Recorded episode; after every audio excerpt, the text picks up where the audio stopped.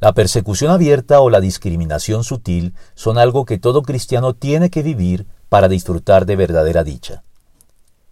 El Señor Jesucristo nos advirtió sobre algo que no podemos olvidar.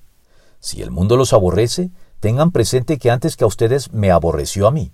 Si fueran del mundo, el mundo los amaría como a los suyos, pero ustedes no son del mundo, sino que yo los he escogido de entre el mundo.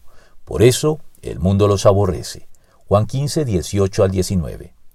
Así pues, todo cristiano auténtico debe estar dispuesto y preparado para afrontar algún tipo de persecución de parte del mundo en el que se encuentra, pero al que no pertenece, por causa de su fe.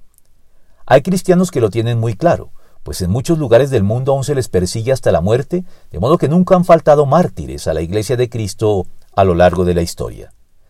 Pero incluso en los lugares en donde el cristianismo es tolerado o ha gozado de respeto y credibilidad, como sucede todavía en algunos países bajo la órbita de un occidente cuyos mejores aspectos fueron moldeados históricamente por el cristianismo, los cristianos no pueden pensar que serán apreciados por el mundo al que denuncian y ponen en evidencia, de modo que siempre tendremos que sufrir algún tipo de persecución, ya sea en forma de señalamientos en gran medida calumniosos o de discriminaciones y marginamientos sutiles, en medio de los cuales tenemos, sin embargo, el consuelo y la garantía divina de que seremos dichosos cuando por mi causa la gente los insulte, los persiga y levante contra ustedes toda clase de calumnias. Alégrense y llénense de júbilo, porque les espera una gran recompensa en el cielo.